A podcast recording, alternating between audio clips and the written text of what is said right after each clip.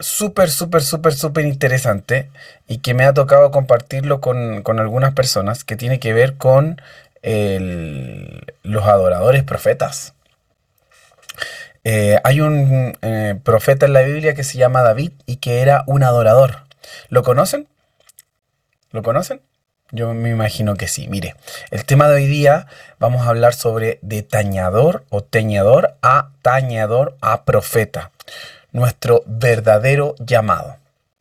¿Qué es nuestro verdadero llamado? Amén. Entonces, primero quiero partir con un versículo bíblico Obviamente todo lo que hablamos está fundamentado en la Biblia, nada me lo inventé.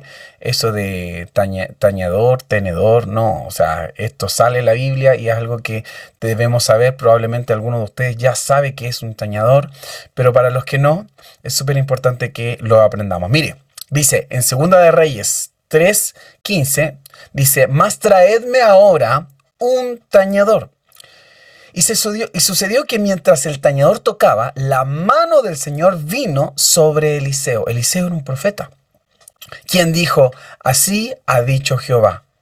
Entonces, les contextualizo, necesitaba Eliseo declarar una palabra, necesitaba Eliseo que era un profeta poder declarar algo.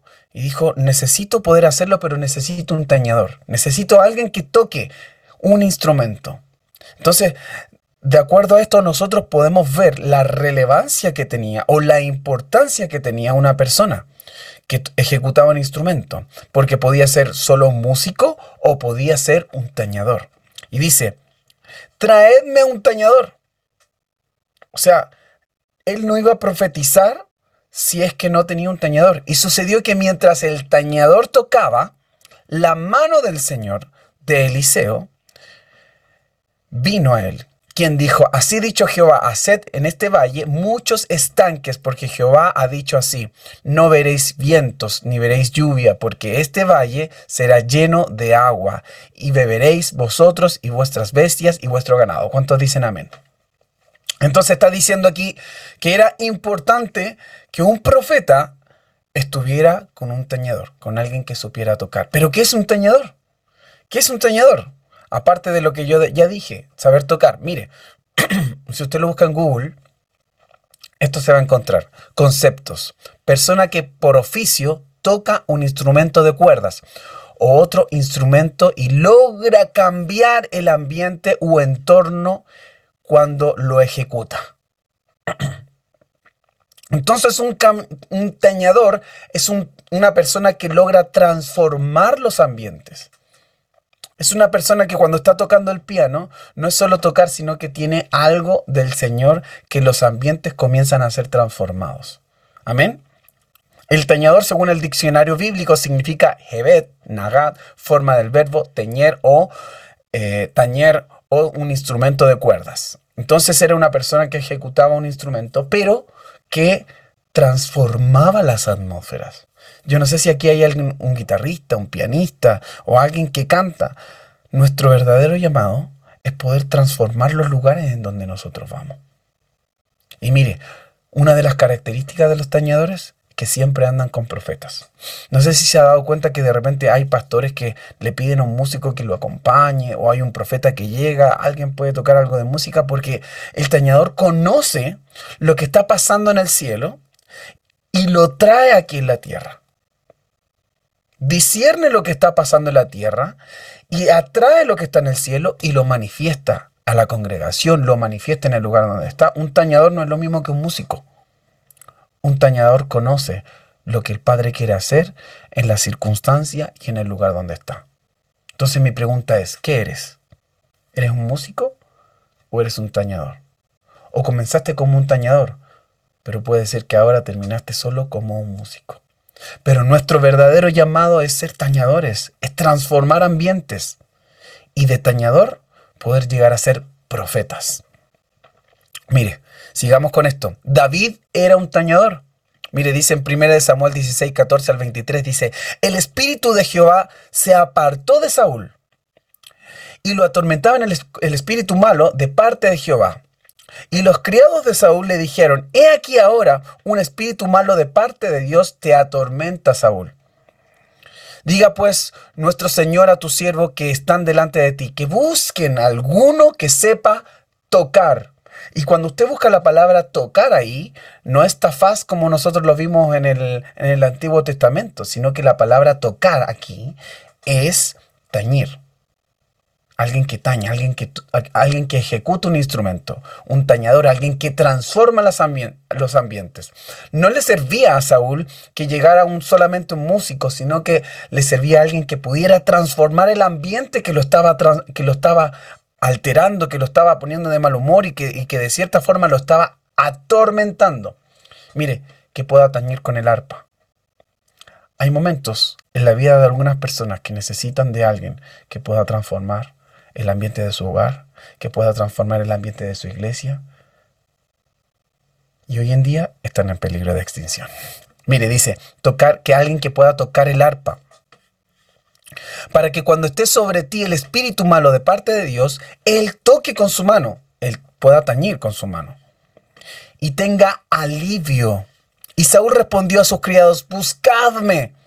Buscadme pues ahora alguno que sepa que sepa ser un tañador. Y cuando dice buscadme a uno, yo me imagino y me replanteo eh, esto, esta pregunta, o me replanteo esto que estoy diciendo y digo, buscadme a uno. Cuando Jesús dice que Él está buscando verdaderos adoradores en espíritu y en verdad, yo me imagino que esto se asemeja a buscar a uno que sepa cambiar y transformar los ambientes. Por eso le dije que los tañadores están en peligro de extinción que los están buscando, que son escasos, que no es llegar y que voy a levantar una piedra y voy a encontrar un tañador, alguien que transforme el ambiente. Entonces dice el rey, Saúl dice, buscadme pues ahora alguno que sepa tañer, que toque bien y traédmelo. Entonces uno de los criados respondió diciendo, he aquí, yo he visto a, un, a uno, hijo de Said de Belén, que sabe tocar, mire, sabe tocar es valiente, vigoroso y hombre de guerra, prudente en sus palabras y hermoso, y Jehová está con él. Saúl envió un mensajero a Isaí diciendo, enviadme, entonces tráiganme a David, dijo. Yo necesito a alguien que tenga, esas características, yo necesito a alguien que transforme el ambiente en el que estoy. Dijo, eh, él está siempre con las ovejas y tomó Said un asno cargado de pan y una vasija de vino, ojo con lo que hizo, y un cabrito y lo envió a Saúl por medio de David, su hijo. Y viniendo David, Saúl eh, estuvo delante de él y él lo amó mucho. O sea, cuando lo miró, lo amó. ¿Sabes por qué? Porque cuando hay alguien que es respaldado por Dios, cuando hay alguien que está en intimidad, dice que él cuidaba las ovejas, cuando hay alguien que está en intimidad con el Señor, cuando te ven, reflejas algo de parte de Dios. Y es imposible que alguien no pueda amarte. Porque contienes, traes algo de Dios. Dice que cuando lo vio, cuando lo vio, cuando se presentó delante de él, dijo, lo amó mucho. Mire, y ahí todos sabemos la historia que cuando dice que cuando él tocaba el arpa, había gracia en los ojos de, de halló gracia en los ojos del rey.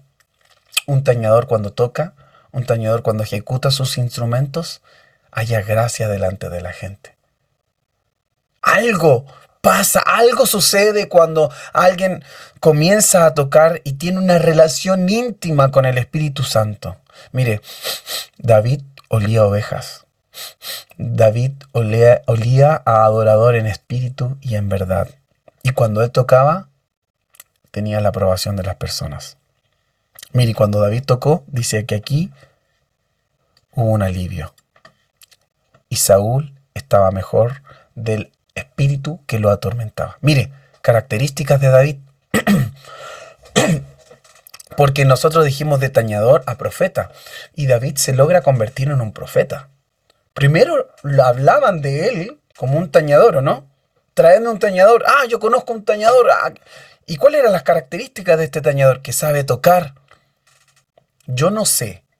Yo no sé sinceramente, si tú dominas el instrumento que estás ejecutando. Pero si tienes una relación íntima con el Espíritu Santo, es muy necesario que puedas dominar el instrumento que estás tocando. Puede ser que el Espíritu Santo te esté llevando a hacer cosas que, que no estás capacitado a hacer. Puede ser que el Espíritu Santo te lleve a hacer cosas que no estás capacitado a hacer por no conocer el instrumento que estás tocando. Mire, David sabía tocar. Número dos, David era valiente y vigoroso. Yo no sé por las circunstancias que estás pasando. Pero hay momentos en que un adorador, un tañador, debe ser valiente y pararse frente a la circunstancia. David era valiente.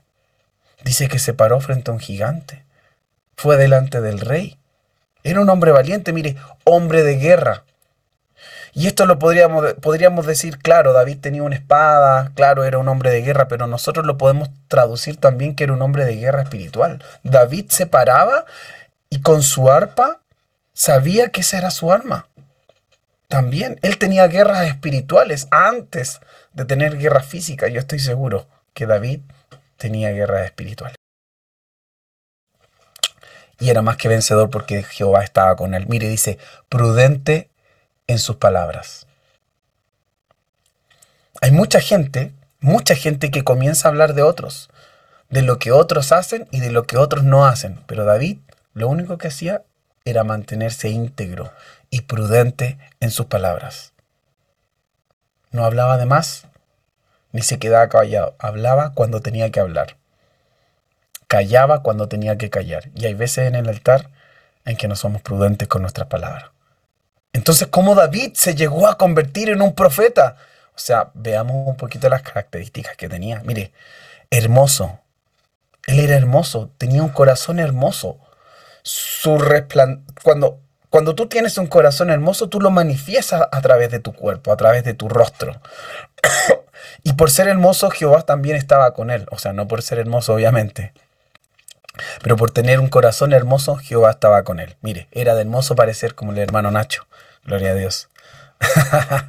Mire, hermoso corazón, Jehová estaba con él. El rostro del Señor y su sonrisa estaba con él.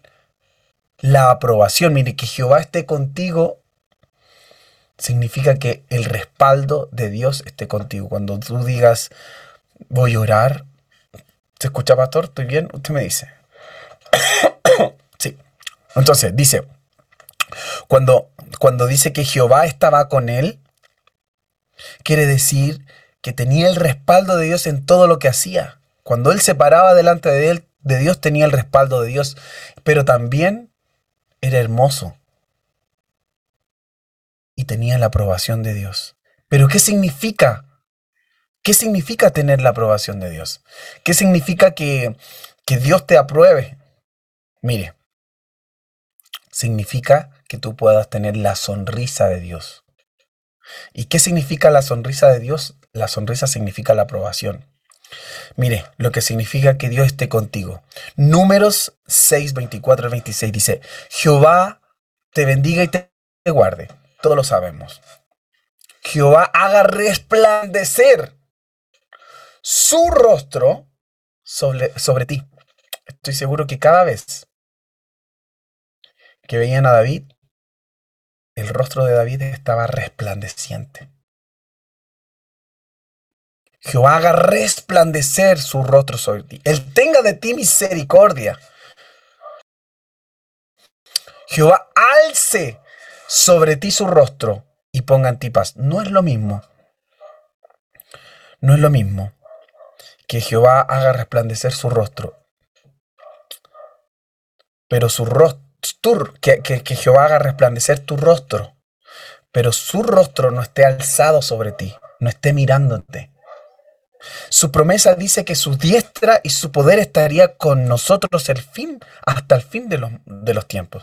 Pero no es lo mismo a que su diestra esté sobre ti, sobre tu hombro, pero su rostro esté lejos de ti porque no tolera tu pecado. Y lo que nosotros vemos acá, que su diestra de poder estaba sobre David, pero su rostro estaba alzado sobre David, estaba sobre David. Por eso que Jehová estaba con él. No es lo mismo que su diestra esté contigo, pero su rostro no tolere tu pecado. Él va a seguir, él va a seguir estando contigo. Su diestra de poder va a seguir apoyándote, pero muchas veces él no tolera la forma en cómo vivimos, por lo tanto su rostro no está alzado sobre nosotros. Y aquí nosotros vemos que David, su rostro era resplandeciente porque Jehová resplandecía su rostro, pero también su rostro estaba alzado sobre David. Cuando nosotros vemos que, que David tenía la aprobación, que David, que Jehová estaba con él, quiere decir que Jehová aprobaba la adoración y aprobaba el comportamiento de David. Mire, si no me equivoco, en 2 de Timoteo 2.15 dice que debemos presentarnos como obreros aprobados delante de Dios. Presentarnos como obreros aprobados delante de Dios, sin tener que avergonzarnos de alguna cosa, sino que es presentarnos como obreros aprobados. Y la aprobación de Dios se refleja en su rostro. No es lo mismo que Dios te sonría a que Dios te mire solamente. La sonrisa de Dios representa la aprobación. Yo no sé en esta tarde cómo llegaste. No sé si Dios cuando te mira sonríe o cuando Dios te mira se entristece. Lo único que sé es que Dios puede hacer algo en tu vida y que necesitas encontrar tu verdadero llamado. Necesitas comenzar a transformar las atmósferas, así como lo hacía David. Transformar las circunstancias de algunas personas a través de la música, a través de lo que estás cantando, a través de lo que estás proyectando. Amén. ¿Me dicen amén? Amén, amén, amén, amén. Mire. David, antes antes de cualquier cosa, David apacentaba las ovejas. Primera de Samuel 17:34. Pero David respondió a Saúl: Tu siervo apacenta las ovejas. Las ovejas de su padre. Y cuando el león, un león o un oso venía, se llevaba un cordero del rebaño. ¿Qué hacía David? Él iba y se lo quitaba. Pero a mí lo que me llama la atención dice que tu siervo, David, tu siervo, apacentaba las ovejas de otros una de las características de un tañador que está en vías de convertirse en un profeta es que apacenta las ovejas de otros. No se las quiere quitar, no se las adueña, no se las adjudica, no le coquetea a la congregación, sino que es capaz de apacentar a través del don de Dios, a través de la música, de lo que tiene, de lo que Dios le entregó, apacentar las ovejas de otros. Nosotros sabemos que ustedes tienen un pastor y que ora y Él les da el privilegio de que, ustedes, de que ustedes puedan pararse en el altar y puedan apacentar a las ovejas. Una de las características de un teñador es que pueda apacentar las ovejas de otros. Lleva la paz, la restauración, la reconciliación, pero después no busca el conflicto y es prudente y no es como esos adoradores que se envanecen y luego quieren ser pastor y llevárselas a las ovejas de otros, sino que era capaz de cuidar a las ovejas, apacentar a las ovejas de otros. Amén. Mire, otra característica de David. Cuando David ya fue profeta. Unos recuerdan a David como un adorador, pero la Biblia dice que David era un profeta. ¿En qué momento se convirtió?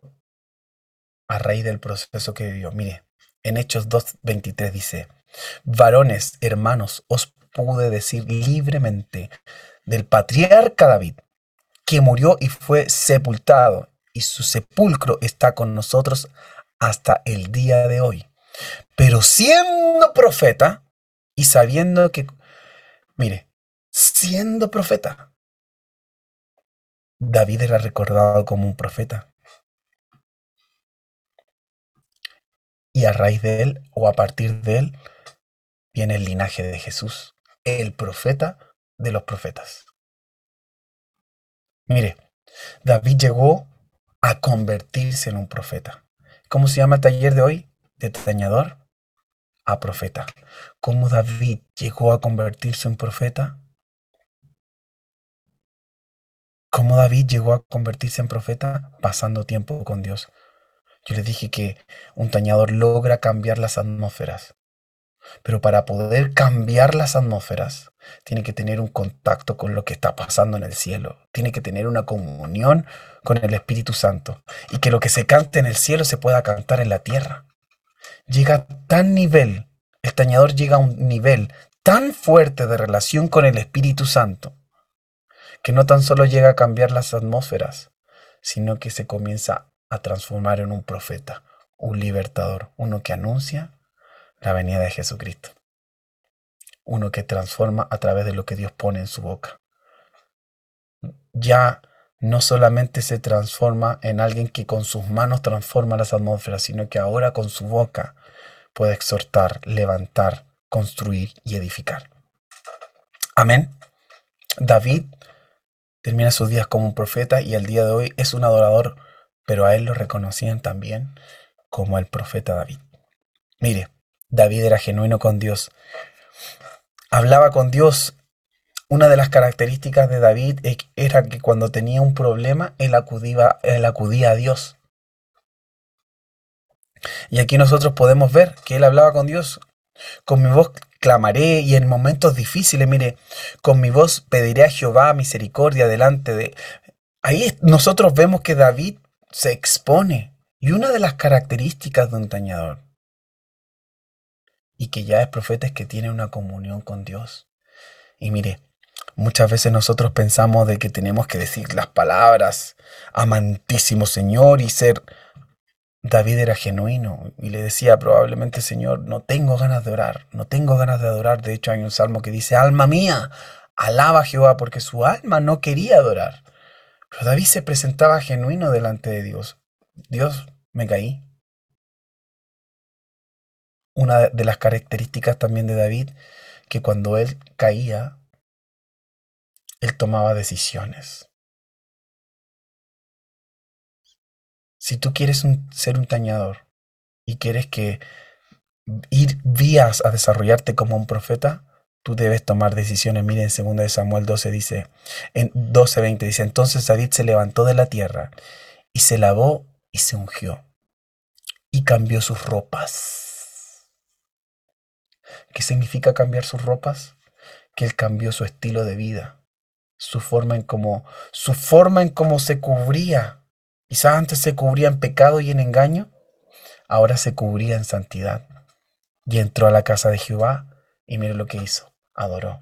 Yo no sé cómo llegaste, probablemente hay cosas en tu corazón que están escondidas, pero debes tomar una decisión. Debes saber que tu verdadero llamado es ser un tañador, es cambiar las atmósferas en el altar en donde estás. Y si estás en pecado y tus ropas y te estás cubriendo con ropas de pecado, con engaño, es tiempo que tomes una decisión, que entres a la casa de Jehová y que puedas adorarle a Él con todo tu corazón, con toda tu mente y con toda tu alma. Mire, después vino a su casa y pidió y, y comió pan. David era genuino con Dios, pero también cuando caía tomaba decisiones y cambiaba la forma en cómo él estaba viviendo. Y luego en los fines de, esto, nosotros podemos ver que como David era un profeta,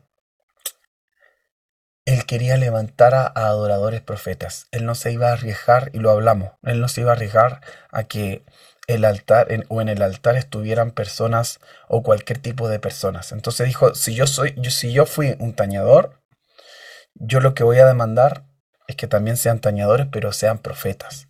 mire lo que dice acá. En 1 Crónicas 25 dice, Asimismo David y los jefes del ejército apartaron para el ministerio a los hijos de Emán, a los hijos de Asaf y a los hijos de Jedutum, para que profeticen con arpa, salterio, címbalo, y el número de ellos hombres idóneos para la obra del ministerio. Mire, hay gente que el otro día yo estuve dando una, charla con, un amigo y ahí dice, y hay algunas personas que decían, no, lo que pasa es que no es que sean profetas, que no, fueron apartados para que profeticen con arpa.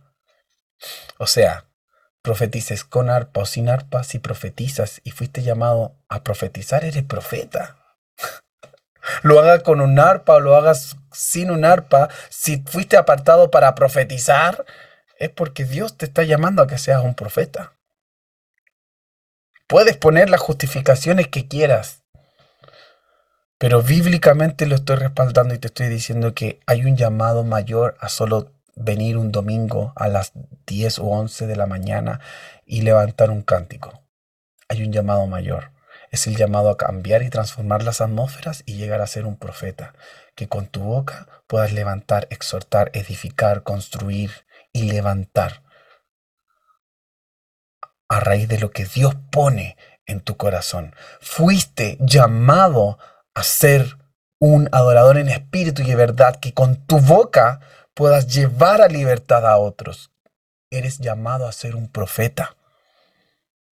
No, es que yo no sé profetizar, es que yo no sé cómo hacerlo. La palabra profética más segura en tu corazón puede ser la palabra del Señor. Llena tu boca de palabra.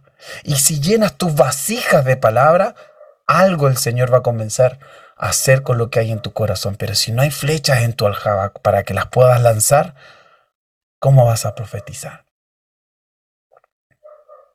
David fue llamado a ser un profeta y dijo, yo si yo soy profeta, voy a levantar a profetas.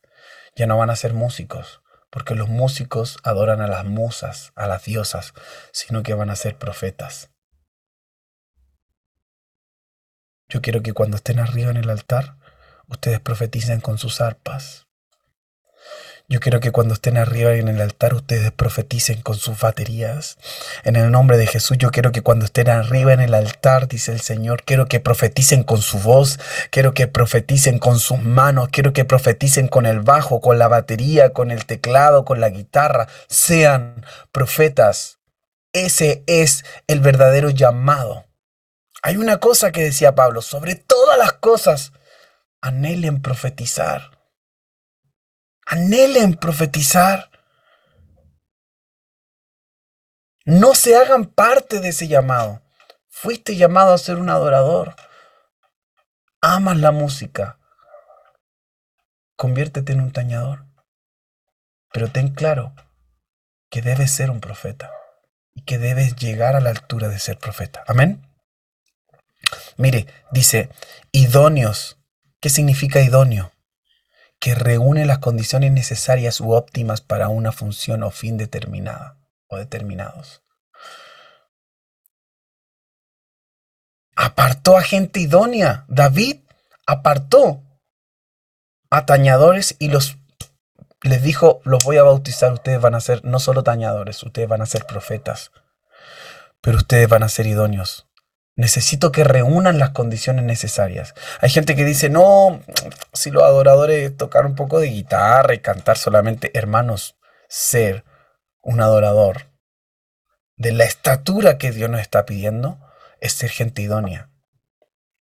Que reúne las condiciones necesarias. Pero, pero hermano Ignacio, ¿qué condiciones necesarias debo tener? Saber tocar. Ser valiente y vigoroso que seas un hombre de intercesión de guerra, que seas prudente en tus palabras, que seas de hermoso parecer en tu corazón y Jehová va a estar contigo. Que la aprobación de Dios esté contigo, que la sonrisa del Señor esté contigo. Gente idónea. Gente idónea. Amén. Mire, dice que cuando los seleccionó, en Primera de Crónicas 25 dice que el número de ellos con sus hermanos, porque eran hermanos, fueron apartados por familia. Yo no sé si aquí alguien está con su papá, con su hermana, con su hijo, pero quiero, quiero decirte una cosa, que si fuiste llamado, no fuiste solo llamado tú como un adorador, tú y toda tu casa fueron apartados para ser adoradores. Mire, dice, el número de ellos con sus hermanos instruidos en el canto para Jehová, o sea, aquí no era cualquier persona, aquí era una persona que estudiaba canto, que se instruyó en el canto. Yo no sé si cantas y dices, ah, voy a entrar a la alabanza, y antes de entrar a la alabanza no tomaste un curso de canto, no tomaste un curso de interpretación. Debes ser instruido en el canto para Jehová. Todos los aptos fueron 288. Mire, dice los aptos y echaron suerte para servir por turnos, entrando el pequeño con el grande. O sea, alguien que sabía tocar con mucho tiempo y alguien que recién estaba comenzando. ¿Por qué? Porque a David le interesaba que ustedes hicieran discípulos, que ustedes no se llevaran para la casa todo lo que saben, que pudieran tener la capacidad de formar discípulos. Entraba el pequeño con el grande, el grande discipulaba al pequeño, cuando ya el grande ya estaba cansado y había cumplido su misión, el que era pequeño ya era adulto y ese formaba a otro. La idea de David era que hubieran 24 horas de adoración constantemente y él no se iba a arriesgar a que la visión se perdiera, sino que esta visión se pasara de generación en generación. Padres instruyendo a sus hijos en la cultura de adoración. Familias con una cultura de adoración que traspasaban lo que David les había entregado a sus hijos de generación en generación. Yo no sé qué es lo que haces con tu familia en tu casa, pero tienes un llamado que es servir tú y toda tu casa y que traspases lo que Dios te entregó a tus hijos. Que puedas entender que tienes un llamado. Tienes un llamado a discipular. Tienes un, llamado a entregar todo lo que Dios te entregó. Y que no te vayas y que en tu lápida, en tu lápida diga un, excelente músico. Y que no te vayas de este mundo y en tu lápida diga eh, cantaba muy bonito, sino que era uno que era apto que era aprobado, que era valiente, que era vigoroso. Yo estoy seguro que David no andaba con un cartel diciendo yo soy vigoroso, yo soy valiente. La gente hablaba de él. Que cuando te miren tus hijos, que cuando te miren otros puedan decir tú tienes las características de un verdadero. Amén. Mire, aptos, que posee el nivel requerido de conocimiento. Yo no sé si eres apto. Yo no sé si eres idóneo. Pero si estás en este taller y la palabra de Dios te está confrontando, es tiempo de que tomes decisiones. Y te transformes en un adorador. Pero que puedas entender que tienes un llamado. Y ese llamado es de ser un profeta. Amén. Oremos. Oremos. Padre, en el nombre de Jesús, oro por cada uno de los adoradores que está en este lugar, Señor.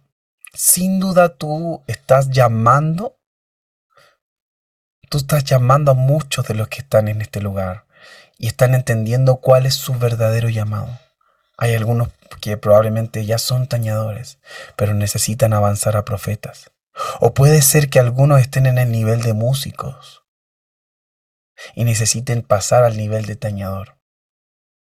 Pero Padre, yo te pido en el nombre de Jesús que en esta hora tú puedas transformar sus corazones y aquellos que como David, después del error, necesiten cambiar sus vestiduras de pecado, necesiten cambiar sus vestiduras, las de su corazón, en el nombre de Jesús este día, puedan hacerlo en el nombre de Jesús, que puedan entender que tienen un llamado más que solo tocar un instrumento, sino que tienen un llamado a cambiar las atmósferas, que tienen un llamado a través de su boca de poder exhortar, levantar, construir, edificar, que tienen un llamado de poder establecer lo que está en el cielo, en esta tierra. En el nombre poderoso de Jesús, aquellos, Señor, que sientan este llamado, aquellos que sientan fuertemente, Señor, lo que tú estás hablando en el corazón, puedan en este día en el nombre de Jesús tomar una decisión. Aquellos que necesiten prepararse, como dice la palabra, eran diestros en el canto, instruidos en el canto para Jehová. Aquellos que necesitan instruirse en el canto, aquellos que necesiten instruirse en el piano, aquellos que no tengan la capacidad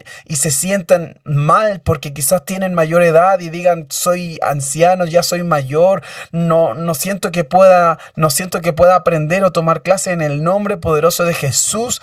Tú puedas hablar, Señor, a sus corazones y que esas estructuras que han puesto en su corazón puedan salir en el nombre de Jesús y puedan tomar clases y puedan prepararse en el nombre de Jesús, puedas poner diseños en su corazón, puedan poner, puedas poner palabras, Señor, en sus vidas. Padre, en el nombre poderoso de Jesús, Señor, esa llave que tenía David para entrar y salir, en el nombre de Jesús pueda estar en ellos, Señor, y que puedan entender, Señor, que ellos tienen un llamado que es cambiar las atmósferas en donde están, cambiar las atmósferas en donde, en donde caminen. Dice tu palabra que benditos son los pies que anuncian, anuncian el Evangelio, pero yo sé que también son benditos los pies de aquellos que toman un compromiso real, que están dispuestos a salir a plazas, están dispuestos a salir a los malls, a las iglesias, y sea donde sea, y levantar una adoración, que las atmósferas puedan ser cambiadas, puedan ser transformadas, que la gente diga, ¿qué me está pasando? Estoy escuchando una melodía celestial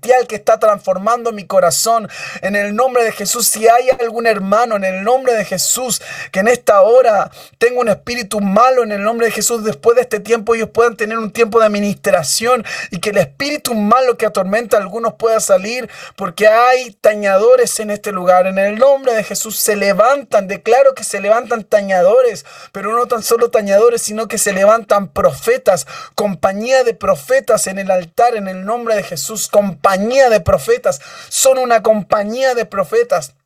En el nombre poderoso de Jesús, con la justificación de la música, pero son una compañía de profetas que han tenido un llamado y esto es para llevar a levantar y traer a la luz aquello que estaba escondido. En el nombre poderoso de Jesús, oro por cada uno de ellos, Señor, para que puedan entender el llamado y puedan comportarse de acuerdo al llamado que tú les diste. En el nombre de Jesús. Los bendigo, Señor, de la cabeza hasta los pies. Sean benditos, Señor, en su tabla de amasar no les falte, que no les falte la, harina, que no les falte el aceite, que no les falte el pan, Señor, para que en ellos no tengan preocupación y puedan servirte en paz, Señor.